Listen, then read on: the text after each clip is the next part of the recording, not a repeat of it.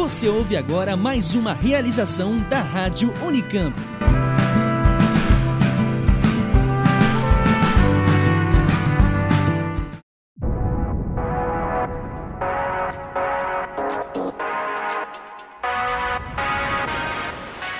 Fala galera, tudo bem? Está começando mais um Oxilab. Esta edição de número 80 do Oxilab foi pensada especialmente para você que curte inteligência artificial e que quer saber mais sobre o assunto. E óbvio, vai contribuir muito também para você que ainda não está bem familiarizado, mas que sabe que a IA está cada vez mais presente na sua vida. Antes da gente começar a falar propriamente do uso da IAS na arte, vamos recordar um pouquinho o que significa inteligência artificial. O termo, que parece ter se popularizado recentemente, não é algo tão novo assim. A primeira vez que falaram de inteligência artificial foi no ano de 1956, em uma conferência que reuniu aí vários cientistas nos Estados Unidos. Quem esteve por lá foi o cientista da computação John McCarthy. Ele é o cara que criou a linguagem de programação conhecida por Lisp. A Lisp se tornou a principal linguagem de programação da comunidade de inteligência artificial. De lá para cá, já se passaram 63 anos. Fizemos uma longa viagem no tempo, cheia de processos, mudanças e aperfeiçoamentos.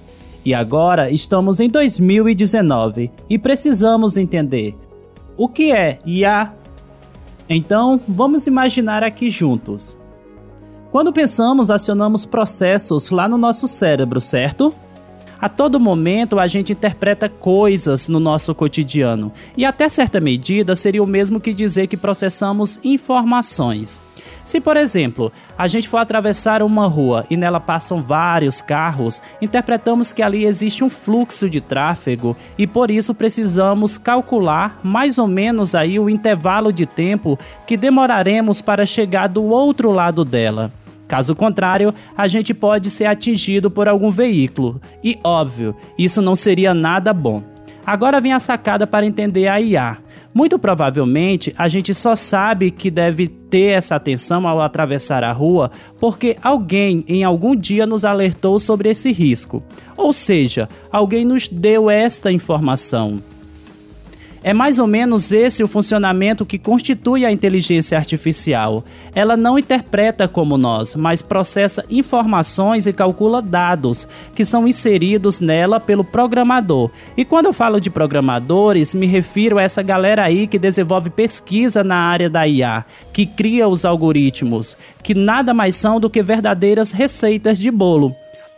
Por falar em algoritmo, esse termo se encontra ligado diretamente à IA mas é um assunto que nós vamos tratar em uma outra edição.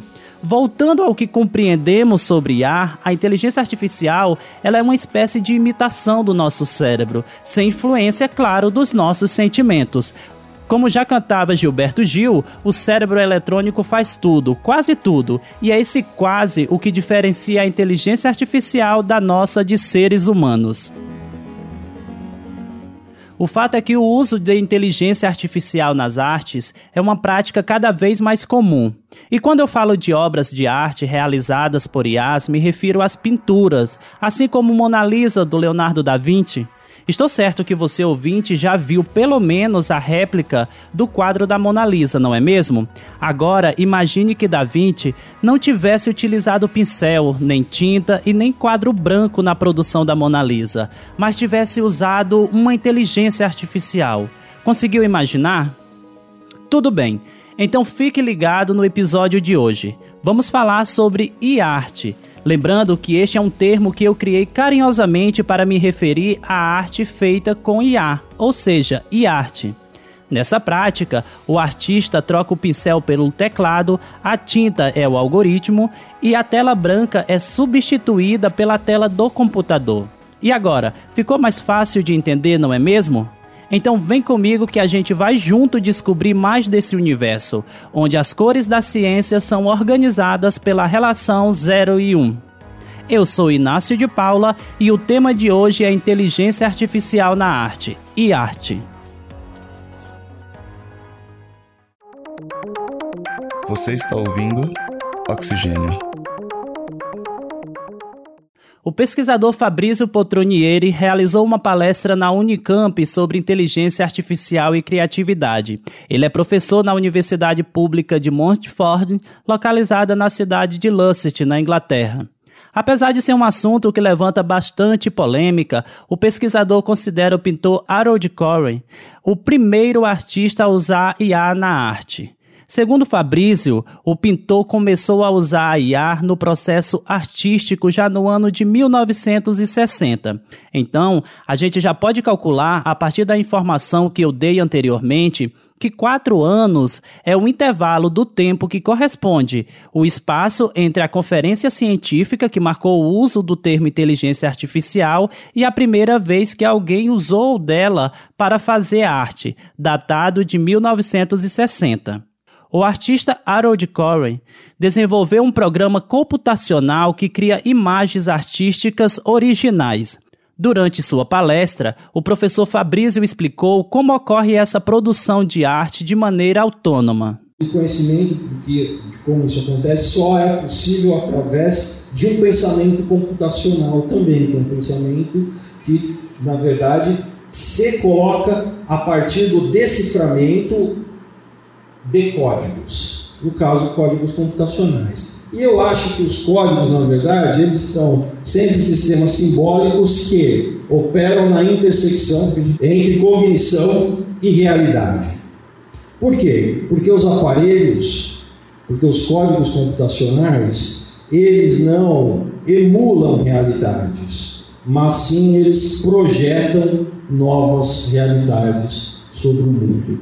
E essa também é um, é um, é um esclarecimento que, quando você tem como artista trabalhando com essas tecnologias, de que você pode, através dela, projetar novas realidades sobre o mundo da cultura, sobre o mundo humano, as coisas se tornam muito mais claras. Segundo o pesquisador, tem se tornado cada vez mais comum encontrar pinturas realizadas com a ajuda de IAs. Então acredite, qualquer dia desses você pode estar visitando uma exposição por aí e se deparar com algo do tipo. Mas essa não é apenas uma via de mão única. Isso porque alguns artistas não concordam com esse modelo como arte. Pelo menos é o que afirma Fabrício. A questão no campo da arte específica ao meu ver, é que os artistas ainda pensam a arte como algo que é intrinsecamente humano, que os humanos têm capacidade de criar arte e que os computadores ainda são elementos alienígenas a isso. E, na verdade, historicamente, como eu falei também, nunca foi muito bem resolvida a inclusão do computador no universo da arte. Favorável ao uso de IAs no processo criativo, durante sua palestra, o professor explicou como tem trabalhado esse processo que une arte e tecnologia lá na Inglaterra. Escuta só. No nosso instituto, nós trabalhamos não só com arte, mas com o uso criativo de computadores em todas as outras áreas: engenharia, medicina, arquitetura. E, na verdade, a inteligência artificial, como você falou, não encontra tanta resistência nas outras áreas porque ela é vista como um aparato técnico que pode ajudar aos processos que as pessoas precisam fazer, como por exemplo, identificação de tumores, né? a identificação de resistência de materiais.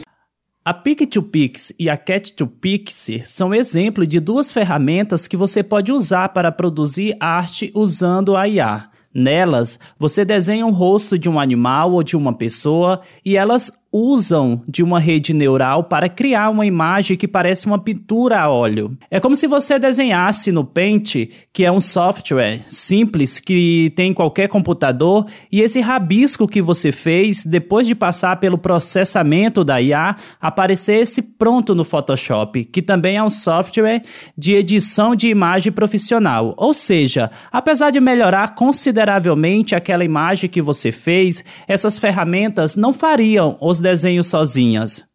Pelo menos não por enquanto, é o que confirma o professor.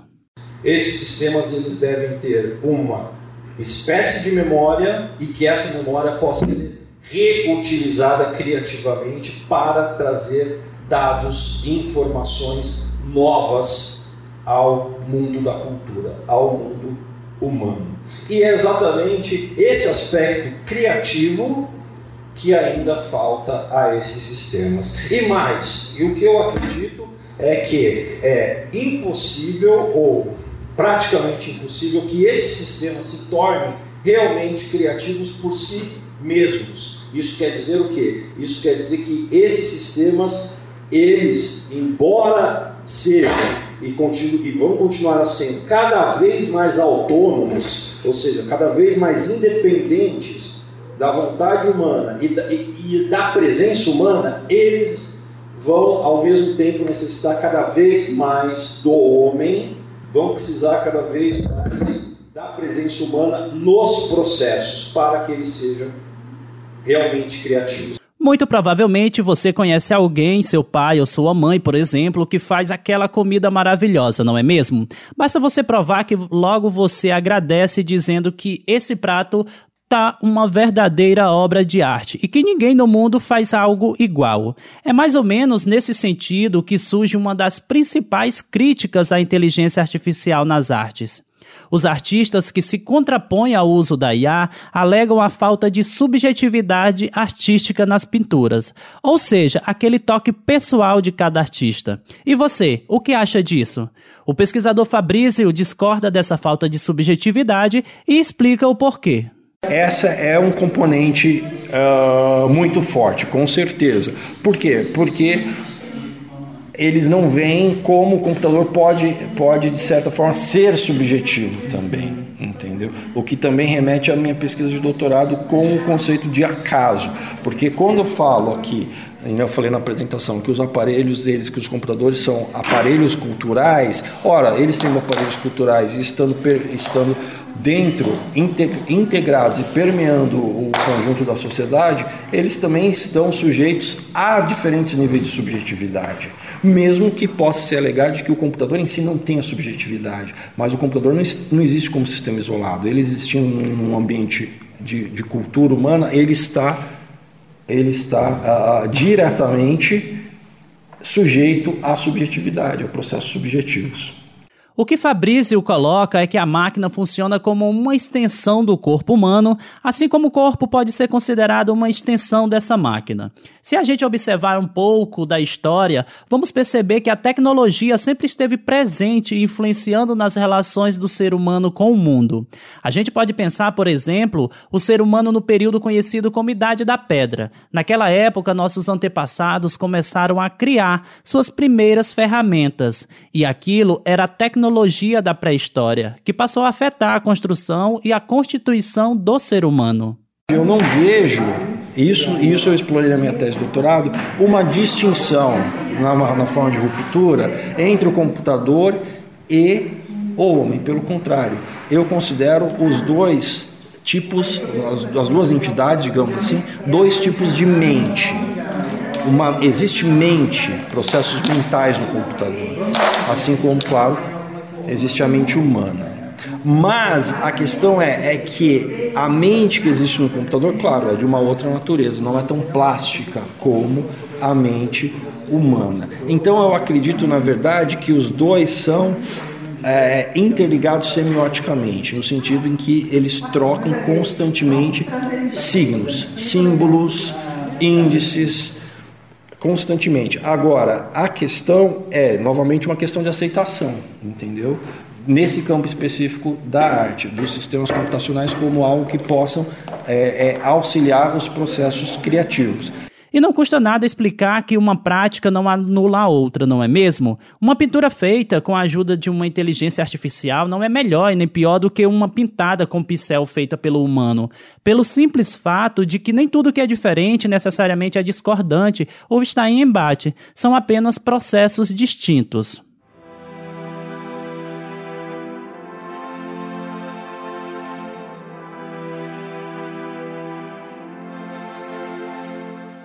E aí, o que você acha de tudo isso? Legal, não é? Mande sua opinião sobre o assunto nas nossas redes sociais. Não sabe ainda onde encontrar o oxigênio? Você pode nos seguir no Facebook, facebook.com.br oxigênio notícias, tudo junto e sem acento. Também no Instagram, pelo arroba Rádio Oxigênio e no Twitter, pelo arroba Oxigênio News.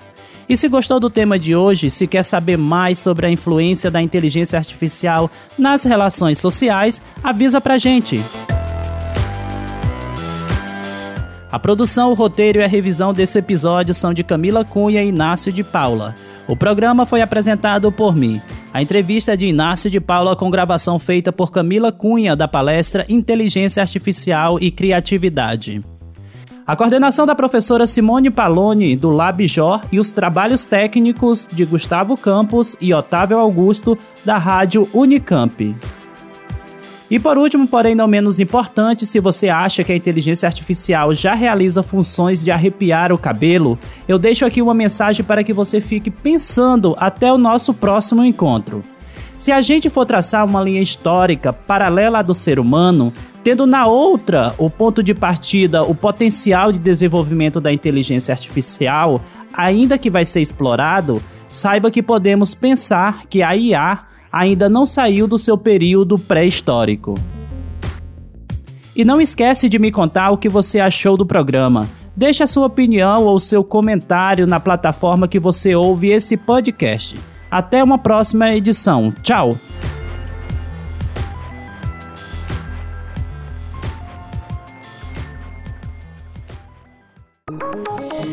Oxigênio. Um programa de ciência, cultura e tecnologia produzido pelo LabJor em colaboração com a Rádio Unicamp.